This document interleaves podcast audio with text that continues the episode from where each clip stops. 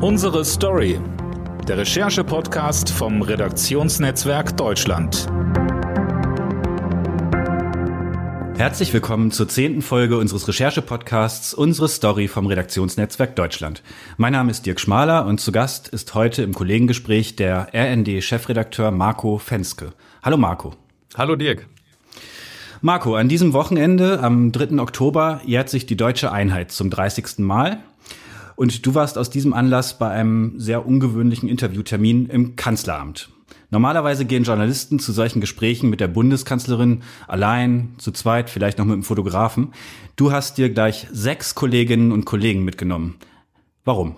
Ja, das war tatsächlich relativ spektakulär am Empfang, als wir dann gesagt haben, wir haben einen Interviewtermin bei der Bundeskanzlerin, dass der nette Mann am Empfang sagte, Sie alle? Und war ganz fassungslos, weil tatsächlich ist es so, dass in der 16-jährigen Amtszeit von Angela Merkel maximal drei Interviewer äh, zugelassen waren. Wir waren jetzt, wie du sagst, zu siebt da.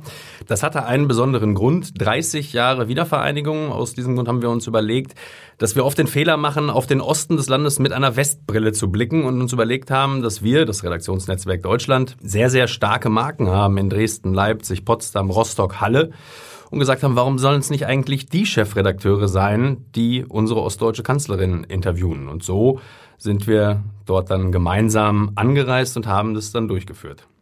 Genau, du hast das gesagt. Das Redaktionsnetzwerk Deutschland ist ein Zusammenschluss von vielen Tageszeiten in Ost und West äh, für überregionale Berichterstattung und es gibt eben viele Titel und auch Chefredakteure eben in Ostdeutschland. Sag doch mal, wie läuft das ab, die Anbahnung einer solchen, eines solchen Gesprächs? War das Kanzleramt von der Idee schnell zu überzeugen oder waren die skeptisch? Ist vor einigen Wochen geboren worden, die Idee. Mein Kollege Hartmut Augustin, der Chefredakteur der Mitteldeutschen Zeitung, ähm, mittlerweile auch seit 2010, hatte sie und ähm, hat sie dann bei uns angestoßen und wir fanden das alle richtig, richtig gut und waren also überzeugt, diese Anfrage zu stellen. Und dann ging es schlussendlich nur noch, nur noch in Anführungszeichen darum, die Kanzlerin davon zu überzeugen. Aber auch sie fand diese Idee sehr, sehr gut, weil sie sagte, sie hätte sich auch überlegt, was sie zu diesem Jahrestag, an dem sie selbst ja dann am 3.10. in Potsdam sein wird, beim Festakt, was sie dort machen wird und hat sich dann entschieden, dass das auch für sie eben vor dem Hintergrund der genannten Marken eine schöne Möglichkeit ist, ein großes Interview zu geben. Das Redaktionsnetzwerk Deutschland ist eine gesamtdeutsche Marke, die für regionale Vielfalt steht. Und regionale Vernetzung ist unsere Stärke. Wir sind dort zu Hause, wo die Menschen zu Hause sind und das ist eben in Stadt und Land und eben in Ost und West. Hm. Es war ja wahrscheinlich das äh, letzte Mal, dass äh, Angela Merkel als Ostdeutsche, als Kanzlerin zum Tag der deutschen Einheit so ein Interview geben wird, äh, weil sie nächstes Jahr nicht mehr antreten will zur Wahl. Sie hat ihre ostdeutsche Herkunft ja in ihrer Kanzlerschaft nicht gerade sehr betont, manche sagen sogar weitgehend verleugnet. Wie war dein Eindruck von der Bundeskanzlerin äh, bei dem Interview? Hatte sie nun an ihrem letzten Jahrestag im Amt das Bedürfnis, dieses Bild ein bisschen zu korrigieren oder ist sie sich da ihrer Linie treu geblieben? Ob sie ihre Herkunft geleugnet hat, weiß ich nicht, würde ich jetzt so auch ehrlicherweise nicht sagen. Ähm, sie hat sich schon sehr genau überlegt, wie sie mit diesem Jahrestag umgeht und wie auch sie sich dort positioniert, das ist ganz klar. Aber andererseits haben wir sie natürlich auch darauf angesprochen, warum sie ihre ostdeutsche Herkunft nur so selten thematisiert hat. Und da hat sie sehr transparent gesagt, dass das ja, dass das ja ihre Herkunft ist. Das ist sie. Das sind 35 Jahre ihres Lebens. Und trotzdem äh, sieht sie es nicht so, dass sie das immer äh, wie eine Monstranz vor sich hertragen muss und äh, machte dann auch eine, wie ich fand, recht lustige Anspielung auf Helmut Kohl, indem sie sagte, dass ja auch ein Kanzler aus Rheinland-Pfalz nicht ständig nur über die Schönheit der Eifel und die wunderbaren Weine sprechen würde und auch nur aus diesem Grund ein guter Kanzler wäre. Und sie hat auch nochmal betont, dass sie auch schon Staats- und Regierungschefs in ihrer Heimat nach Mecklenburg-Vorpommern ähm, eingeladen hat und, und denen dann dort ihre Heimat gezeigt hat. Aber man hat schon den Eindruck, da gebe ich dir recht, wie gesagt, verleugnen ist zu viel. Man hat schon den Eindruck, dass ihr das jetzt ein ein Anliegen war. Sehr ausführlich. Das Interview ging äh, 60 Minuten, sehr ausführlich über ihre Vergangenheit und ähm, die Wiedervereinigung und den Osten des Landes zu sprechen. Mhm. Ihr saßt in einem großen Sitzungssaal, also Corona-bedingt im Kanzleramt. Die Kanzlerin umringt von größtenteils ostdeutschen Chefredakteuren. Erklär doch mal, was herrscht da für eine Stimmung in so einer Konstellation? Kommt die Kanzlerin da alleine rein? Nimmt sie sich auch sechs Mitarbeiter mit, um Parität herzustellen? wie, ist, wie ist das? Läuft sowas ganz harmonisch? Ist da viel, ist da Zunder drin? Ja, zunächst mal muss man sagen, dass das Interview ursprünglich geplant war für 13 Uhr am Mittag. Einen Tag vor dem Interviewtermin bekamen wir dann die Botschaft, dass es vorverlegt werden muss auf 11.15 Uhr. Das hatte auch einen Grund, weil nämlich um 14 Uhr an dem Tag die Videokonferenz mit den Ministerpräsidenten im selben Raum äh, noch stattfand, in denen über die weiteren Corona-Maßnahmen debattiert wurde. Das heißt, da war ein erstes Mal ein bisschen Flexibilität gefragt. Bundeskanzlerin ließ dann über ihren Regierungssprecher Steffen Seibert ausrichten, dass es vielleicht etwas später werden würde. Sie war noch bei der Haushaltsdebatte im äh, Bundestag, kam dann aber allein und rechtzeitig und bester Laune in den Raum und setzte sich und guckte einmal in die Runde und sagte so, wie machen wir es denn jetzt? Also keine Spur von Angst bei ihr und bei euch bestimmt auch nicht. Nee, keine Spur von Angst. Wir haben uns natürlich schon die Frage gestellt, auf welchen Termin an dem Tag sie dann tatsächlich mehr Lust gehabt hat, auf das, auf das große Interview mit uns oder auf die Videokonferenz mit den Ministerpräsidenten. Hast du eine Antwort bekommen? Nein. Also, ja, sieben Chefredakteure in einem Raum und in einem Interview, das ist natürlich sehr ungewöhnlich und vielleicht auch gar nicht so einfach, weil Chefredakteure sind natürlich eigentlich alle gewöhnt, selber zu reden und die beste Idee zu haben. Wie hast du das erlebt? Wie bereitet man sich zu siebt mit sieben Chefredakteuren auf so ein Interview vor?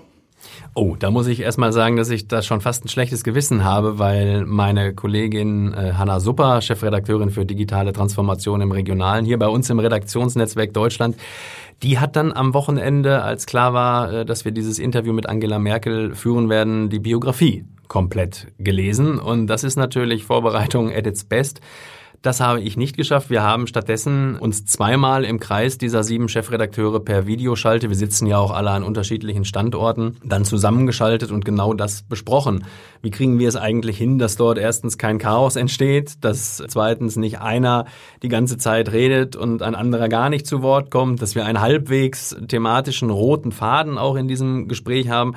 Also es war von beiden Seiten, das war auch vom Kanzleramt so angekündigt, dass das schon auch ein Wagnis ist. Ähm, wie gesagt, weil Angela Merkel es nur gewohnt ist, dass maximal drei Interviewer, und auch das ist eigentlich schon die Ausnahme, ihr gegenüber sitzen. Und so haben wir dann äh, über einen, einen ersten Video-Austausch, in dem wir dann einfach mal Brainstorming betrieben haben, das Ganze dann sortiert, in der Runde nochmal geteilt und am Ende sehr, sehr uneitel entschieden, wie das Gespräch verläuft und wer wann seinen Part hat. Ich weiß gar nicht, ob Angela Merkel das gemerkt hat. Wir haben drei Zweierteams gebildet, die sich die Zeit jeweils in 20 Minuten aufgeteilt haben und meine Aufgabe war es dann so ein bisschen äh, die Übergänge zu gestalten und zu moderieren. Sind die Chefredakteure denn äh, angriffslustig gewesen? Ist die Kanzlerin da auf der Hut, wenn sie äh, in so einen Raum kommt oder läuft das ganz harmonisch ab? Also wenn das ganz harmonisch ablaufen würde, diese eine Stunde mit sieben Chefredakteuren am Tisch, dann würden wir alle unseren Job nicht richtig machen.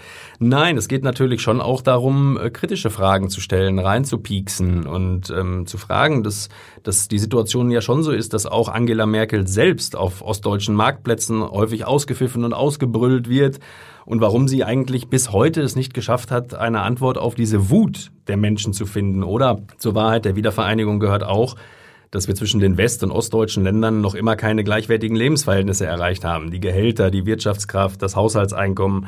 Wie ist es denn diesen Menschen überhaupt noch zu erklären, dass sie weniger verdienen, wenn die Lebenshaltungskosten denen im Westen des Landes fast in nichts nachstehen. Und warum haben Sie, liebe Frau Bundeskanzlerin, aus dem Osten an der Stelle eigentlich nicht mehr für die Ostdeutschen erreicht? Das sind schon Fragen, ähm, mit denen wir uns in dieser einen Stunde beschäftigt haben. Die blühenden Landschaften, wir alle kennen sie noch, die versprochenen. Warum es denn tatsächlich aber so viele Enttäuschungen gibt. Und dementsprechend war das selbstverständlich wie jedes Interview und so soll es ja auch sein, kein Spaziergang für die Kanzlerin, sondern schon ein harter Austausch mit eben, und das betone ich nochmal, eben mit den Chefredakteuren, die die meiste Authentizität an der Stelle haben, eben weil sie aus den Regionen kommen, in denen es häufig auch noch Probleme gibt. Nun ist es ja vielleicht auch für die Kanzlerin etwas anderes, ob sie mit Hauptstadtjournalisten aus Berlin spricht oder eben sogar mit Politikern oder mit Chefredakteuren aus Leipzig, Potsdam, Rostock oder Dresden. Da hat sie ja auch die Gelegenheit, etwas direkter mit den ostdeutschen Lesern in ihrer Zeitung zu kommunizieren. Denkst du, das hat was mit ihr gemacht? Hat sie anders geantwortet, gerade auch vor dem Hintergrund des 3. Oktober und äh, dem Thema Wiedervereinigung? Denke nicht, dass sie anders geantwortet hat. Ich denke allerdings schon, ähm, dass das ja genau die Plattform war, die sie sich ausgewählt hat, weil sie eben mit den Menschen gesprochen hat, die in den Städten, um die es ja geht, eben vor Ort sind und ganz nah dran sind und wissen, was die Menschen bewegt. Als wir über zum Beispiel über Leipzig gesprochen haben, eine Stadt, über die die New York Times äh, unlängst Cool Kid Town getitelt hat, hat man richtig gemerkt, dass sie einmal ganz kurz raus war, weil sie äh, für sich selbst versucht hat, das Ganze ins Russische zu übersetzen. Angela Merkel hat damals eine Auszeichnung bekommen in ihrer Kindheit im äh, Buchstabieren, im, im Russischen. Also das war tatsächlich ein Moment in dem Interview, wo, wo man gemerkt hat, okay, das ist jetzt schon ein Stück weit Heimat auch, um, um die es geht und natürlich auch ihren Wahlkreis in MacPom, ganz klar. Ja, du hast es gesagt, 60 Minuten hat das Gespräch gedauert. Wenn man das verschriftlicht, dann äh, kommt da ein äh, riesenlanger Text bei raus, den wahrscheinlich so keiner lesen will. Deshalb muss man ihn ein, etwas verknappen und etwas auf den Punkt bringen. Wie läuft das ab? Wie lief das jetzt mit dem Kanzleramt ab? Ihr habt das abgeschrieben, habt es dann in Form gebracht und dann wahrscheinlich musste der Kanzler, das Kanzleramt da nochmal drüber gucken, richtig? Das ist ja ein Vorteil ganz generell bei autorisierten Interviews, ähm, dass sie von demjenigen, mit dem sie geführt werden, auch dann nochmal vor Abdruck gegengelesen werden, ob auch alles korrekt wiedergegeben ist. Jetzt könnten die Kritiker, die grundsätzlich kritisieren, sagen, oh, das ist natürlich Kontrolle. Nein, das geht darum, dass man natürlich auch ein Recht hat, selbst nochmal zu schauen, ob man sich selbst richtig wiedergegeben fühlt. An den Fragen haben diejenigen natürlich nichts zu ändern. Die sind da und können auch nicht gestrichen oder gar verändert werden. In dem Fall war es jetzt so, das Interview war um 11.15 Uhr, 12.15 Uhr waren wir durch und haben dann das Kanzleramt so langsam verlassen und uns alle wieder auf die Heimreise gemacht. Regierungssprecher Steffen Seibert gab mir dann noch mit auf den Weg, dass es echt gut wäre, wegen dieses Autorisierungsprozesses und auch Angela Merkel wolle selbst nochmal drüber schauen, wenn er das Interview, das fertig redigiert geschriebene Interview am Abend bereits erhalten könne mit dem, mit dem kleinen Nachsatz und wenn es geht, nicht erst um 22.30 Uhr. Das ist tatsächlich natürlich sportlich. Du hast ja vor kurzem erst den ersten Mann im Staat, also den Bundespräsidenten Frank-Walter Steinmeier, interviewt und hast nun den direkten Vergleich. Also das geht ja schon mit den architektonisch der unterschiedlichen Amtssitzen los. Aber was ist als Journalist der Unterschied zwischen einem Kanzlerinneninterview und einem Termin im Schloss Bellevue zum Beispiel? Zunächst mal muss man die Gemeinsamkeit hervorheben. Ähm, das sind beides sehr, sehr besondere Termine, die sehr gut vorbereitet sein wollen. Nicht nur in den Fragen, sondern auch in der Organisation und in der Abstimmung vorab. Das Ganze geht ja meist äh, von der Anfrage bis dann zum Zustandekommen des Interviews über einige Wochen. Eine Gemeinsamkeit, die ebenfalls aufgefallen ist, dass beide sowohl Frank-Walter Steinmeier als auch Angela Merkel mit Notizzetteln zum Interview erschienen sind. Das heißt, auch dort wurde sich im Vorfeld natürlich Gedanken gemacht, was denn die Botschaften sind, die platziert werden sollen. Steinmeier hatte diese handgeschrieben vor sich und Angela Merkel mit Computerschrift und einlaminiert. Aha, einlaminiert. Aha. Corona-bedingt natürlich absolut äh, vorbildlich. Übrigens wie auch die Sitzsituation ähm, im Kanzleramt. Wir haben Sicherheitsabstand gewahrt. Genau, ich habe ein Foto gesehen, da konnte man das beobachten. Das ist wirklich ein sehr großer, sehr runder Tisch gewesen, wo man bestimmt zwei Meter bis drei Meter zu jeder Richtung hatte, wenn ich das so richtig eingeschätzt habe, ja. Und auf einen Knopf drücken musste, wenn man dann gesprochen hat, damit auch alle im Raum das dann auch ordentlich verstehen. Mhm. Wenn wir das nochmal angucken, Frank-Walter Steinmeier, Angela Merkel, sind ja auch ganz verschiedene Persönlichkeiten. Nicht nur, dass die eine aus dem Osten und der andere aus dem Westen kommt.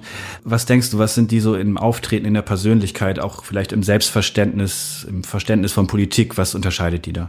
Das ist natürlich aus zwei Terminen sehr schwierig, äh, vollumfassend und vollumfänglich zu beantworten. Fakt ist, Steinmeier ist bis zum 18. März 2022 im Amt und schließt ja eine zweite Amtszeit nicht aus. Das heißt, sein Agieren ist ja per se ganz anders als bei Angela Merkel, bei der ja klar ist, dass sie ab dem nächsten Jahr keine Bundeskanzlerin mehr sein wird, was man ihr aus meiner Sicht auch anmerkt, weil sie in den letzten Wochen, Monaten während Corona man spürt, das ist kein Wahlkampf mehr, den sie machen muss. Und die zweite Sache, die man natürlich erwähnen muss, äh, ist im Amt selbst. Also das Amt des Bundespräsidenten ist kein tagespolitisches Amt. Das wiederum unterscheidet Frank-Walter Steinmeier natürlich auch von Angela Merkel, die, wie wir eben ja gesagt haben, von dem einen Termin aus dem Bundestag kommend zum Interview danach weiter muss zur Videokonferenz mit den Ministerpräsidenten. Hm, das ist schon äh, eine ganz andere Taktung als im Schloss Bellevue, das wohl wahr. Ähm, möchte Frank-Walter Steinmeier ja. nicht unterstellen, dass sein Terminkalender nicht auch äh, unwahrscheinlich voll ist. Damals war es auch so, dass äh, unmittelbar im Anschluss an unser Interview die drei Polizisten äh, dann im Schloss Bellevue empfangen worden sind von Frank-Walter Steinmeier. Die, die bei den ähm, Anti-Corona-Demos, die in den Reichstagsgebäude mannhaft verteidigt haben. Absolut, ganz genau. ja, ja. ja. Genau. Ja, du hast es gerade schon gesagt, das Redaktionsnetzwerk Deutschland ist auch eine gesamtdeutsche Veranstaltung, wie das Kanzleramt es auch sein sollte. Nun hast du im Berufsalltag als RND-Chefredakteur viel mit Kollegen, aber eben auch mit Lesern und Usern in Ost und West zu tun.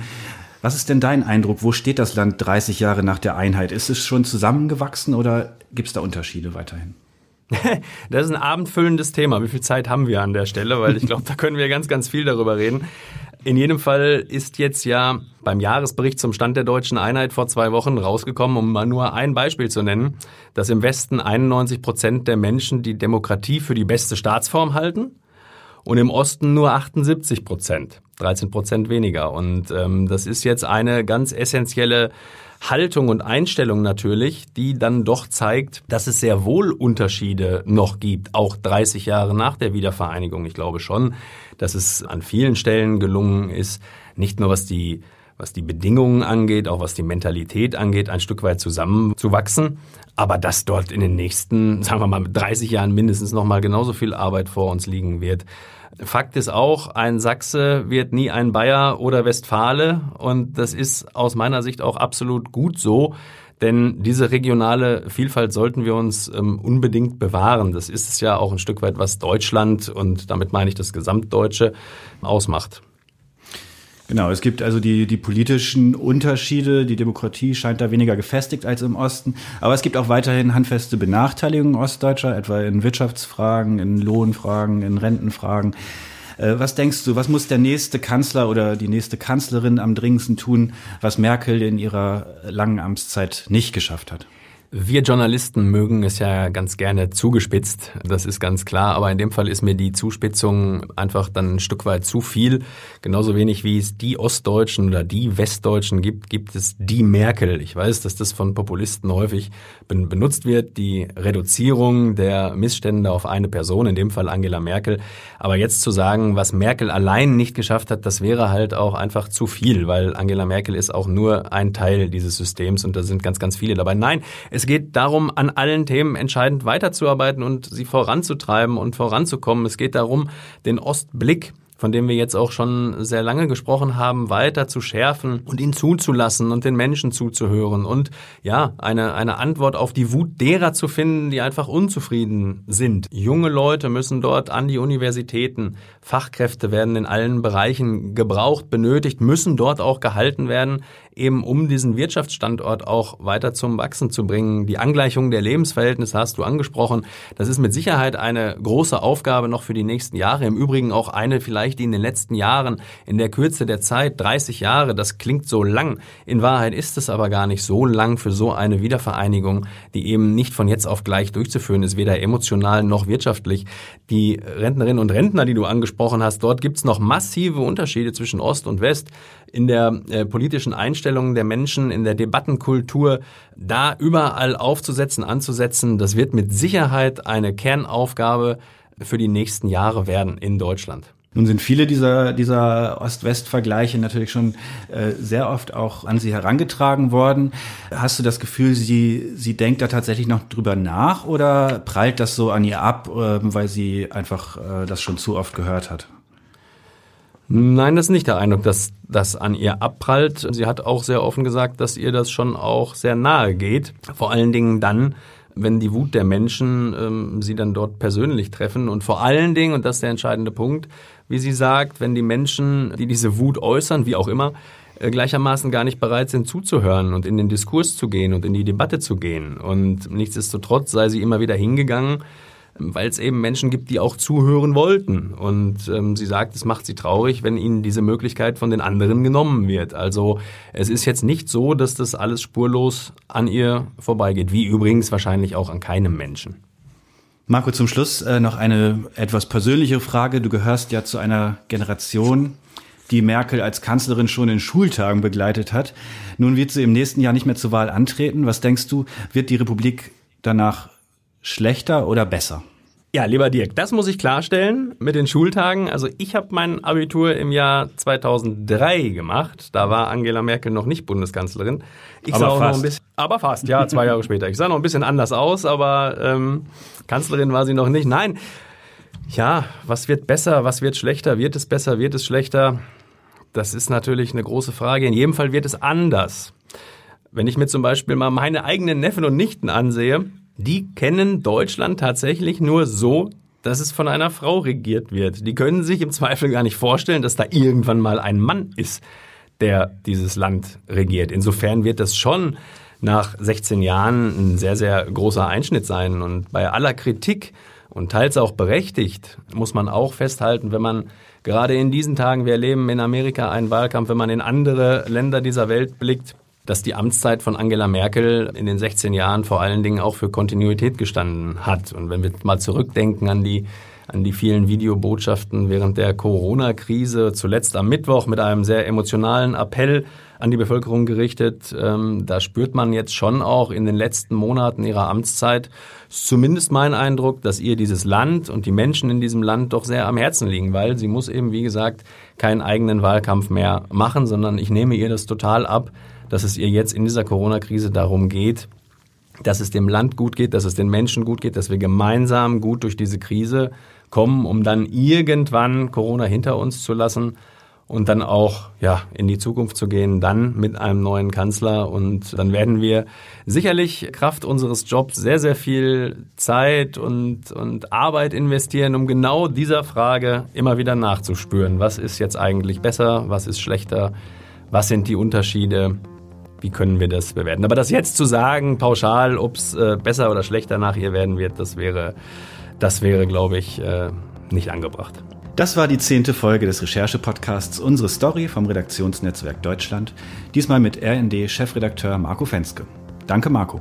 Vielen Dank. Und wir hören uns, wenn Sie mögen, nächste Woche wieder mit einem neuen Kollegengespräch. Bis dahin, tschüss.